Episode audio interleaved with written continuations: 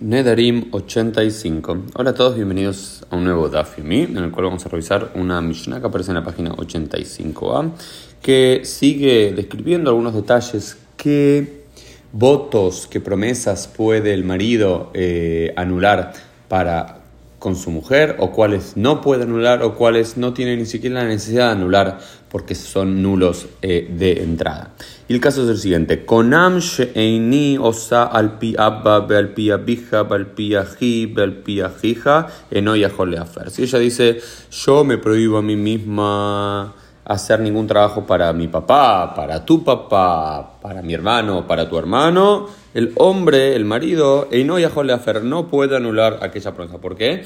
Porque no se considera un castigo para sí misma, un inui nefesh, como habíamos dicho que era la categoría número uno que posibilitaba la posibilidad de anular, y tampoco es un, puede, ni tampoco es un problema entre el hombre y su mujer, sino es con un tercero, por lo cual el hombre no, el marido no puede intervenir. Ahora bien, Sheiniosa alpija Si ella dice, yo no voy a hacer ningún trabajo para vos, se lo está diciendo al marido, no, según el Tanakama, según la primera posición de la Mishnah, que no va a ser la única, no tiene ni siquiera la necesidad de anularlo porque está anulado de entrada. ¿Por qué? Porque uno no puede hacer un Tnai al al, al Torah. Uno no puede hacer una condición, una promesa sobre algo que está prohibido por la Torah. Por ejemplo, si alguien dice, yo prometo no comer kasher eh, nunca más, es una promesa que no tiene ningún tipo de validez, por lo cual no hay que anularla, porque uno no puede prohibir algo que ya, un, prohibir a sí mismo algo que ya está prohibido por la Torah, porque ya no lo puedes hacer. Lo mismo es, yo me prohíbo mismo hacer trabajos que eh, la propia Torah me obliga a hacer para ti, es una promesa que no tiene ninguna validez, porque uno no puede hacer una condición, estipular algo en una promesa que esté en contra de la Torah, eso se considera una promesa directamente inválida, por lo cual el hombre no debería ni siquiera anularla y la mujer puede y debe continuar haciendo todos los trabajos que corresponden según la usanza de, eh, la que tú vas.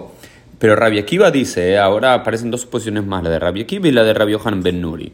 Eh, y después en, la Gemara dicen eh, que la alhaja es como Rabbi Akiva, que la, la es como Rabbi Ben Nuri. Aparecen diferentes posiciones, no queda absolutamente claro cómo queda la alhaja, pero Rabbi Akiva dice, Yafer, Shema Ta'adif Alabio Termima Arra'uilo. Dice, no, que el hombre igual aún así en este caso debería anular aquella promesa que hizo su mujer, no sea cosa que su mujer haga trabajos extra que no están estipulados en la propia en, en, la propia que tú vas, en las propias eh, el contrato eh, matrimonial, y en ese caso eso le quedaría prohibido al, al hombre de, de, usufructarlo y demás. Por ejemplo, no sé si la que tú dice que la mujer tiene que servirle comida, pero no dice que tiene que también eh, lavarle los pies, aunque bueno, sí, también lo dice, o que tiene que ponerle la corbata, no sé, hace una cosa de más, eso no podría hacerlo. Entonces, mejor que lo anule de entrada para no solamente contemplar aquello que la propia Torah contempla, sino ir un paso más. Y Rabbi Yohanan Ben Nuris eh, sostiene que también Yafer, que también tiene que anular aquella promesa porque Shema Yakishena Uteia Suralab. No es cosa que en un momento él la divorcie y luego cuando la divorcie ella se convierte en una mujer libre y en esa mujer libre ya tiene cualquiera, continúa siendo válida aquella autopromesa, autovoto que ella se había dado y no puede producir nada para con él, por lo cual él luego eh, quedaría prohibido de volver a casarse con ella de así quererlo. Fue un poco el DAF Yomi del día. Nos vemos mediante en el día de mañana.